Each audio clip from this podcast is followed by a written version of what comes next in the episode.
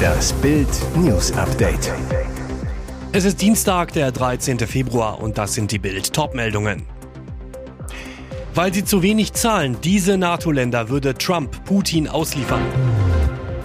Wegen angeblicher Strafsache Russland jagt Estlands Regierungschefin.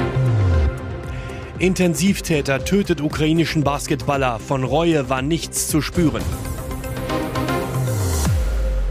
Weil sie zu wenig zahlen, diese NATO-Länder würde Trump Putin ausliefern. Ex-US-Präsident Donald Trump schockte mit seiner Aussage die Welt. Die Länder, die nicht auf das vereinbarte NATO-Ziel kommen, zwei Prozent ihres Bruttoinlandsprodukts für Verteidigung auszugeben, würde er nicht mehr beschützen, sollte er wieder Präsident werden. Schlimmer noch, er sagte wörtlich, ich würde sie, die Russen, ermuntern, das zu machen, was sie wollen. Ermuntert Trump hier Kreml-Diktator Wladimir Putin, den Westen anzugreifen? NATO-Generalsekretär Jens Stoltenberg verurteilte seine irre Aussage. Jede Andeutung, dass Verbündete sich nicht verteidigen werden, untergräbt untergräbt unsere gesamte Sicherheit, einschließlich die der Vereinigten Staaten. Bild hat sich angeschaut, welche NATO-Länder aktuell betroffen wären. Diese Länder würde Trump Putin ausliefern. 20 von 31 NATO-Ländern wäre nach Trumps Logik aktuell für Putin zum Abschuss freigegeben. Darunter kleine Länder wie Montenegro, Slowenien oder Belgien, aber auch große Länder wie Frankreich, Kanada oder die Türkei. Deutschland befindet sich in der Mitte dieser unter 2% Gruppe mit 1,57 Prozent des Bruttoinlandsprodukts, die 2023 für Verteidigung ausgegeben wurden. Die Bundesrepublik soll das 2%-Ziel laut Ampelregierung aber in diesem Jahr erreichen. Mehr dazu lesen Sie auf Bild.de. Wegen angeblicher Strafsache. Russland jagt Estlands Regierungschefin. Russland hat Estlands Regierungschefin Kaya Kallas zur Fahndung ausgeschrieben. Dies geht aus einem Vermerk hervor, der heute auf der Internetseite des Moskauer Innenministeriums zu sehen war. Demnach wird Kallas in Russland wegen einer Strafsache gejagt. Genauere Angaben machte der Repressionsapparat von Kriegstreiber Wladimir Putin nicht. Infolge des seit zwei Jahren andauernden Angriffskriegs gegen die Ukraine sind die Beziehungen zwischen Moskau und Island sowie den anderen baltischen Staaten äußerst angespannt. Kallas ist eine der schärfsten Kritikerinnen des Kreml-Despoten. Die 46-Jährige steht seit 2021 an der Spitze der estischen Regierung. Kallas hat erst vor wenigen Tagen dem österreichischen Standard ein Interview gegeben. Darin sagte sie, sie fürchte keinen Putin-Angriff auf ihr Land. Wir sind in der NATO. Wir haben den Artikel 5 des Nordatlantikvertrags, wonach eine Attacke gegen ein Land als Angriff gegen alle gilt. Trotzdem wird das 1,3 Millionen Einwohner kleine Land weiter an einer Verteidigungslinie an seiner Grenze zu Russland festhalten. Geplant ist, wie auch in Lettland und Litauen, etwa der Bau von Bunkern. Intensivtäter tötet ukrainischen Basketballer. Von Reue war nichts zu spüren. Er ist erst 15 und offenbar ein brutaler Killer. Am Samstagabend ging der Deutsch-Türke Mert V nach Bildinformationen mit einem Messer in Oberhausen auf mehrere Menschen los. Der ukrainische Basketball-Junioren-Nationalspieler Volodymyr Yamakov starb. Ein Mannschaftskollege und zwei Jugendliche, die nur helfen wollten, wurden schwer verletzt. Kaum zu fassen, Mert V., der in Nordrhein-Westfalen als Intensivtäter bekannt ist, soll allein neunmal auf Brust und Bauch der beiden Ukrainer eingestochen haben.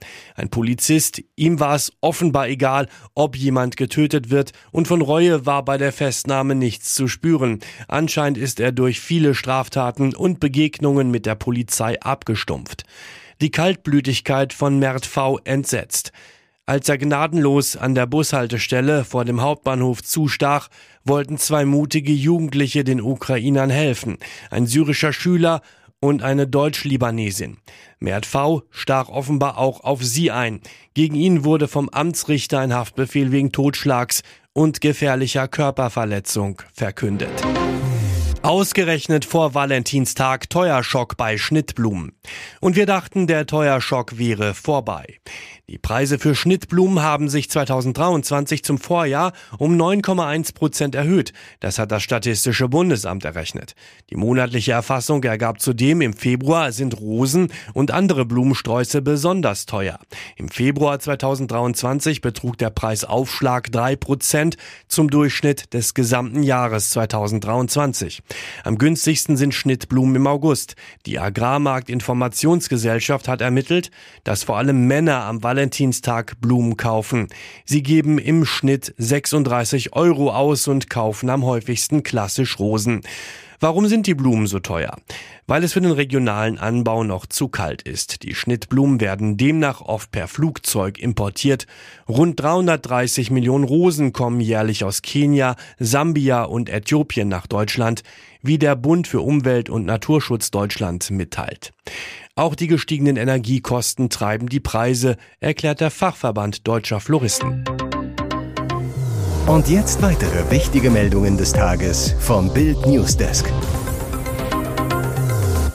Die Ampel wankt. Nur noch 31 Prozent wollen SPD, Grüne und FDP wählen. Tiefstand. Vor allem in der FDP rumort es. Die Liberalen sind in der Wählergunst auf 3,5 Prozent abgeschmiert. Damit wären sie bei der nächsten Wahl nicht mehr im Bundestag. Im politischen Berlin wird daher immer lauter getuschelt. Lässt eine Partei die Ampel vorzeitig platzen? In der FDP-Führung gilt ein vorzeitiger Bruch der Ampel nicht mehr als ausgeschlossen. Zu groß sind die Unterschiede zu SPD und Grünen, zum Beispiel in der Finanz- und Wirtschaftspolitik. Das Kalkül der Liberalen mit einem vorzeitigen Ampelausstieg könne die Partei klar machen, dass ihr Prinzipien, wie zum Beispiel keine Steuererhöhungen, wichtiger sind als Ministerposten und Dienstwagen. Ziel, frustrierte Wähler zurückzugewinnen. Möglicher Auslöser für das Ampel aus, die Beratungen für den Bundesetat 2025. Schon jetzt zeichnet sich ab, die Verhandlungen werden knallhart. Mehr als 20 Milliarden Euro müssen eingespart bzw. umverteilt werden. FDP-Generalsekretär Bijan Djirsaray hat bereits rote Linien für seine Partei gezogen. Keine Aufweichung der Schuldenbremse, keine Steuererhöhungen. Beide stellen SPD und Grüne in Frage. Höchste Knallgefahr im Sommer. Kanzler Olaf Scholz hat eigentlich kein Interesse am vorzeitigen Ampel aus. Dann drohen Neuwahlen und nach jetzigem Stand das Ende seiner Kanzlerschaft. Allerdings könnte eine Nominierung Donald Trumps zum US-Präsidentschaftskandidaten die Lage ändern. Das Kalkül im Kanzleramt, je wahrscheinlicher ein Präsident Trump ist, desto größer sind die Wiederwahlchancen von Scholz, weil die Mehrheit der Wähler dann Stabilität verlangt. Heißt, hat Scholz den ständigen Ampelzoff satt, könnte er die FDP spätestens im Herbst vor die Tür setzen, ein paar Monate mit den Grünen in einer Minderheitsregierung weiterregieren und dann als verlässlichster Staatsmann des Westens in den Wahlkampf ziehen. Da blieb der Iceman aber ganz und gar nicht cool. Darts-Superstar Gervin Price hat viele Stärken. Mit Anstand zu verlieren scheint nicht dazu zu zählen. Der Weltmeister von 2021 hat beim sogenannten Player Championship One für einen Eklat gesorgt. Bei dem Darts-Turnier in Wigan lag der Waliser in der dritten Runde gegen den Nordiren Brandon Dolan mit 2 zu 4 hinten, als er plötzlich das Spiel abbrach und von der Bühne ging. Zu diesem Zeitpunkt hätte Dolan für den Sieg eigentlich noch zwei weitere Legs gewinnen müssen. Anschließend pöbelte Price in einem Instagram-Post gegen die Veranstaltung. Absolut erbärmliche Bedingungen, schrieb die Nummer 5 der Welt am Montagabend. Da reist man den ganzen Weg nach Wigan, um in einem Profispiel zu spielen und muss dann unterhalb von Amateurbedingungen spielen. Weitere Details, was ihn beim Turnier in Wigan gestört habe, verriet Price nicht. Bei Instagram fügte er frustriert hinzu, ich habe noch nie ein Spiel aufgegeben. Nun, das bedeutet, dass ich morgen auch ausfallen werde. Das ist sehr schade, denn mein Spiel war heute wirklich gut und ich verlasse mich so sehr auf diese Events. Schon bei seiner 1 zu 5 Niederlage im WM-Viertelfinale gegen Gabriel Clemens Anfang 2023 war Price negativ aufgefallen, als er in Rückstand liegend plötzlich mit riesigen Kopfhörern zurück auf die Bühne kam. Hier ist das Bild News Update. Und das ist heute auch noch hörenswert. Ein aktuelles Gerichtsverfahren könnte für Lilly Becker nicht nur finanziell brisant werden, sondern auch handfeste juristische Konsequenzen haben. Es geht um viel, viel Geld, welches ein TV-Manager und vermeintlicher Ex-Lover von ihr zurückfordert. Und nun auch das Belügen von Richtern. Rückblende. Nach ihrer Trennung von Tennislegende Boris Becker kam Lilly nur schwer über die Runden. In Bild am Sonntag sagte sie, ich hatte keinen Cent Bargeld, wusste nicht wohin. Geld erhielt sie damals auch von dem TV-Manager. Für die Frage, ob Lilly dies nun zurückzahlen muss, ist von großer Bedeutung. Waren sie und er ein Liebespaar oder nur gute Freunde? Lilly will verhindern, dass sie zahlen muss. Sie begründet dies über ihre Anwälte mit einer angeblichen jahrelangen Liebesbeziehung mit dem Manager und sieht die Zuwendungen daher als Schenkungen.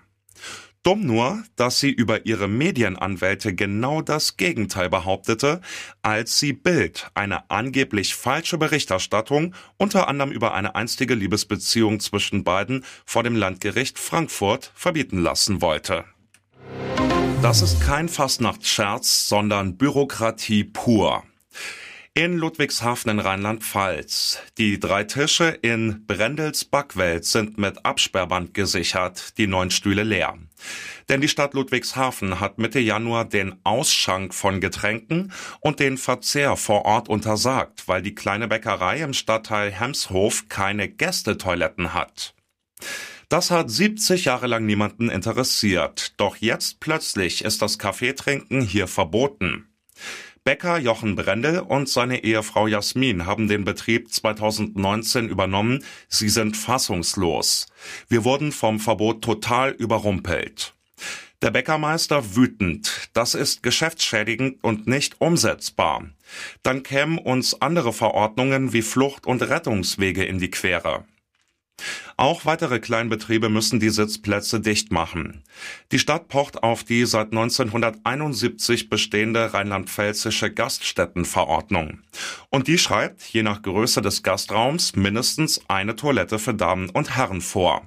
Es droht ein Bußgeld bis zu 5000 Euro.